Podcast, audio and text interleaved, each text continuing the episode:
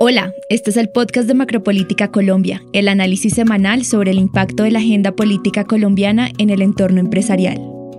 Dos jornadas de movilización se tomaron las calles esta semana.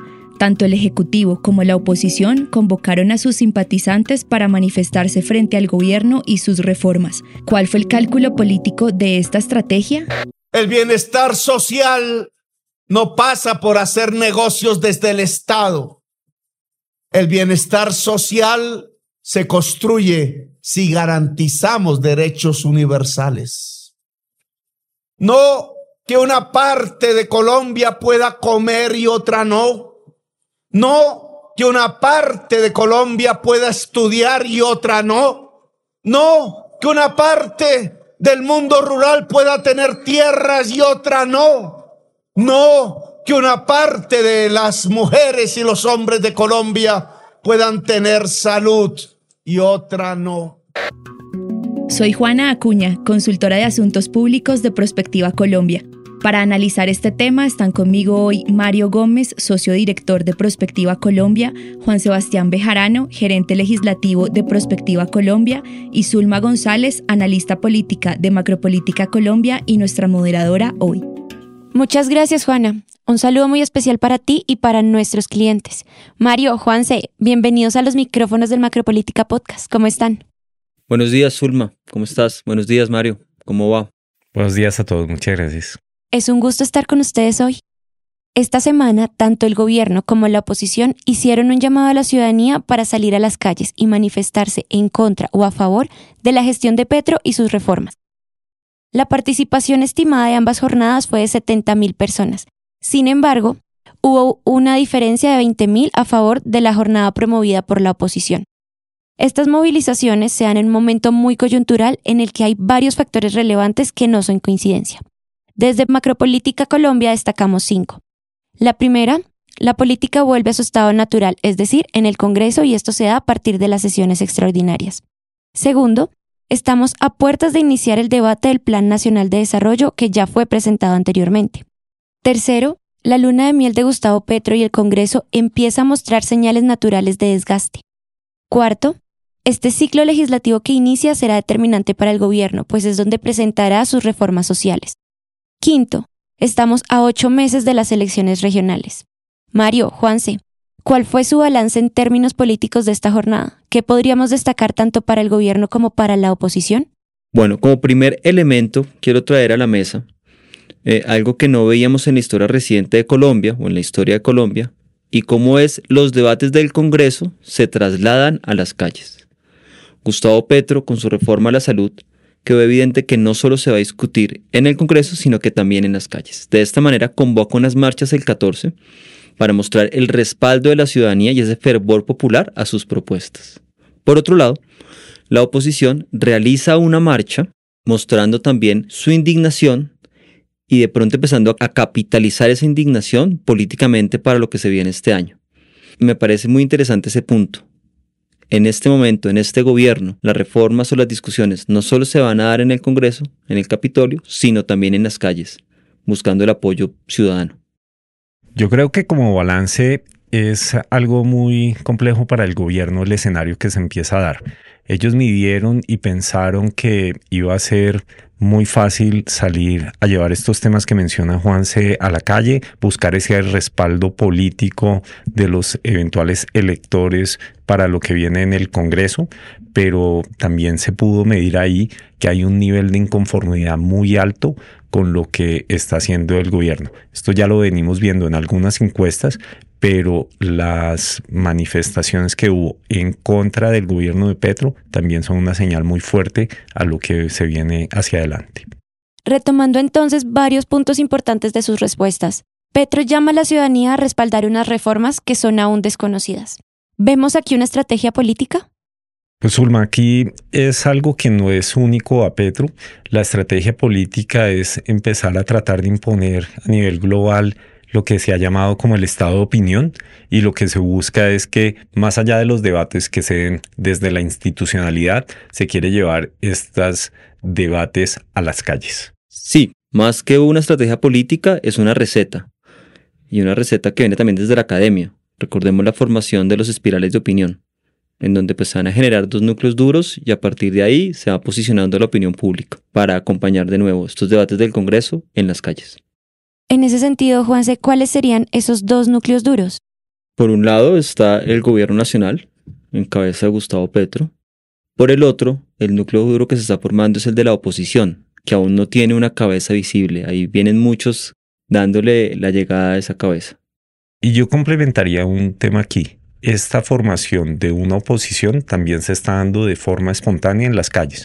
No podemos decir que todas las personas que salieron a la calle fueron siguiendo algunos líderes políticos. Yo sí creería que hay algo de espontáneo ahí y donde hay una parte de la ciudadanía que está inconforme con la forma de gobernar. Sí, por supuesto, Mario.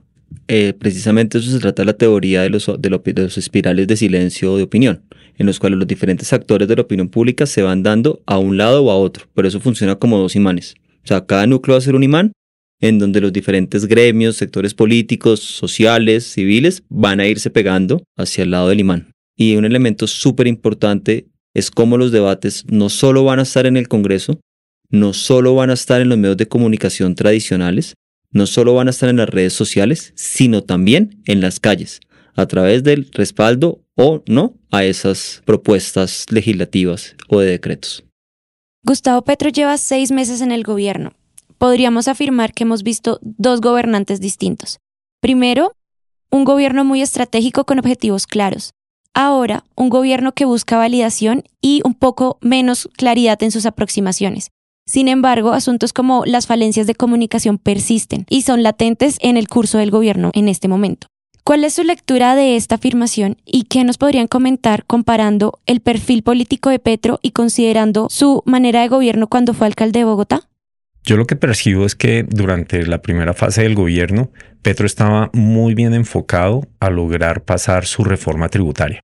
Ahí escogió muy bien los alfiles para tramitarla, escogió muy bien el proceso que él quería desarrollar y eso fue claro para toda la ciudadanía. En este momento no es clara cuál es la estrategia para sacar las reformas o qué es lo que hay detrás de lo que parecería una no estrategia. Porque cuando uno ve el planteamiento de la reforma a la salud, cómo la están tramitando, que un día sale el secretario de presidencia a decir que no van a convocar a extraordinarias, que van a dejar que sea un debate amplio, con la participación de muchos actores, con unos tiempos mayores, y que al otro día sale el ministro del Interior a contradecirlo, pues estamos echando para atrás, estamos nuevamente diciendo cuál es la estrategia que hay acá, estamos viendo también que se está llamando a la ciudadanía, como tú decías, Ulma, a marchar por algo que ni siquiera conocen. No es claro para nadie cuál es la estrategia, pero nosotros lo que nos preguntamos en prospectiva es a qué está jugando. Detrás de esto debe haber en alguna medida alguna estrategia política donde el gobierno quiere generar esta incertidumbre con algún cálculo. Y eso es lo que necesitamos entrar a entender en los próximos días. Juanse, ¿qué nos puedes comentar tú al respecto? 100% de acuerdo con usted, Mario, pero le añadiría dos elementos a ese análisis. Primero, es muy diferente un debate de reforma tributaria, en donde solo tenemos temas económicos o temas de impuestos, a un debate de reforma a la salud, donde hay temas de prestación de servicios, de ideología y de plata también. Obviamente el debate de la salud va a ser mucho más profundo que un debate tributario.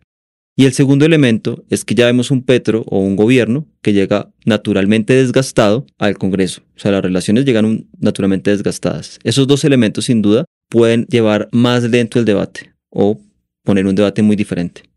Considerando esto, me gustaría que profundizáramos ahora en la reforma a la salud. ¿Cómo ven ustedes el panorama? Pues yo creería que de todas las reformas que se están tramitando, esta está siendo la más polémica. ¿Y esto a qué se debe?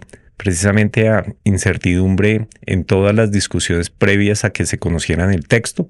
Una vez sale el texto, se genera aún mayor incertidumbre porque el texto, algunos expertos dicen, es incoherente, otros dicen, eso es inviable financieramente, otras personas dicen cómo se va a poder implementar esto en los próximos años y en general lo que hay es un caos de información donde la ciudadanía no tiene ni idea qué pensar frente a esto. Ese es un primer elemento que nos parece supremamente complejo. No nos hemos enfocado, y yo quisiera que esta discusión hoy no se enfocara en discutir artículos específicos de la reforma, cuáles son los pilares, porque aquí en el fondo tenemos que pensar más es qué va a pasar políticamente alrededor de esta discusión. Yo no sé, Juan Sebastián, si usted puede darnos también una mirada a cómo se van a conformar esas fuerzas políticas en el Congreso y específicamente en la Comisión Séptima, que es donde ese primer debate se va a dar y es donde va a tener un primer reto el gobierno para avanzar en esta reforma. Lo primero, Mario, es saber por dónde entró la reforma, que entró por la Cámara de Representantes, cuya presidencia está en David Racero, quien es una persona muy cercana a Gustavo Petro y decide enviarla a las comisiones séptimas. Es decir, este primer debate se va a dar en la comisión séptima de la Cámara de Representantes, donde hay figuras como Agmeg Escaf, Mondragón, la representante María Fernanda Carrascal, quienes son los núcleos fuertes del pacto histórico, y en principio deberían echarse esta reforma al, al hombro. Sin embargo, esta comisión, aunque la mayoría son bancada de gobierno, no existe una correlación de fuerzas tan clara, ¿sabe? Muy importante mirar qué va a pasar las posturas de Víctor Manuel Salcedo, partido de la U. Muy importante saber la postura de Jairo Cristo, Cambio Radical, quienes han demostrado además un gran manejo de los temas de salud. Andrés Forero, que es uno de los principales críticos a la reforma en Twitter, lo vemos todo el tiempo en redes sociales, muy activo, él también hace parte de esa comisión junto con el representante Corso. Y sabe que esto es una característica muy propia de la séptima de Cámara, que siempre ha sido muy independiente en el debate digamos, más allá de las bancadas, son muy independientes y les gusta este debate a fondo. Entonces, que el gobierno haya decidido iniciar el debate en la Cámara de Representantes quiere decir que se siente más seguro por ahí para encontrar un texto consensuado entre todas las bancadas, que sin duda generará un muy buen debate en tema de salud. En materia procedimental, ¿qué implica que ya en este momento haya una contrarreforma a este proyecto del gobierno y que pueda que otros partidos políticos presenten dos reformas más? ¿Este debate seguiría siendo por la Comisión Séptima o vendría a realizarse en la Comisión Primera? Súper interesante la pregunta, Zulma. Hay congresistas que dicen que el debate debe darse en la Comisión Primera porque la reforma a la salud busca modificar la ley estatutaria de salud. Hay otros, incluido el gobierno, que dicen que el debate se tiene que dar en la Comisión Séptima porque la reforma modificaría exclusivamente la Ley 100. Frente a esta decisión, congresistas en cabeza de Humberto de la Calle apelaron la decisión de Racero de mandar a la Comisión Séptima. Esta apelación tengo entendido que debe resolverse en la plenaria. ¿Esto podría entonces dilatar el trámite veloz y ágil que espera el gobierno y que esto llegue a debatirse a partir del 16 de marzo? No te sabría decir si lo puede llevar hasta el 16 de marzo, pero sin lugar a dudas lo dilata. Aunque la Comisión Séptima está muy juiciosa y ya el día de hoy hizo su primera audiencia en Chocó. Digamos que van a todo vapor. Pero si el 16 de marzo no se le ha dado primer debate a la reforma del gobierno, esta se acumularía con las otras dos radicadas. Y ahí tengo un extra. Dicen que van a ser cinco. Entonces, si llegamos a 16 de marzo sin primer debate, todas se van a acumular y obviamente cambiaría no solo las lógicas, sino también el contenido del debate en temas de salud. Pero eso lo sabremos hasta el 16 de marzo. Pura especulación hasta el momento. Yo añadiría acá un tema que me parece complejo. Y es que con esta lectura sobre el debate que hay, si por primera o por séptima, esto va a generar es mucha más incertidumbre. Lo que aquí estamos viendo es que seguramente va a haber una demanda de constitucionalidad sobre el trámite de la ley y eventualmente para el sector privado va a ser mucho más difícil tomar decisiones sobre un escenario que nadie sabe qué va a suceder incluso después de aprobada la ley.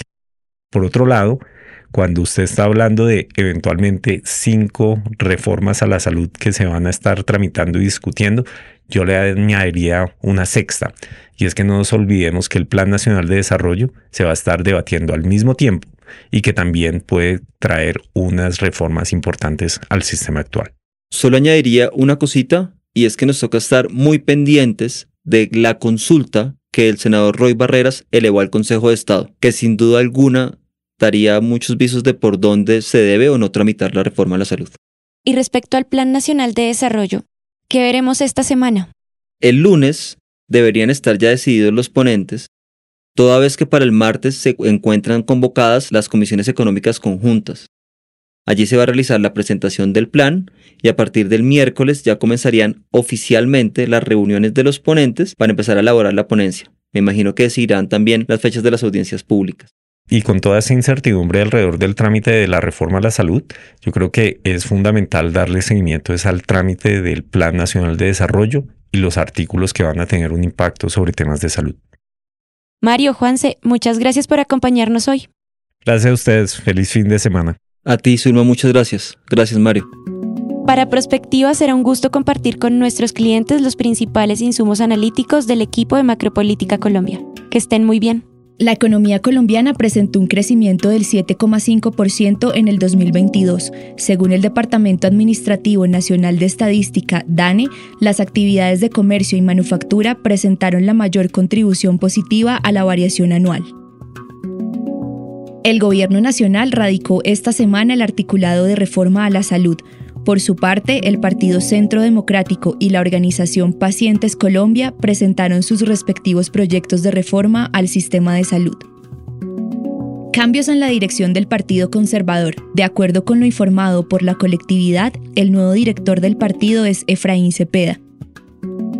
Carlos Trujillo sale del cargo por presuntas inconformidades sobre la relación del partido y el gobierno nacional.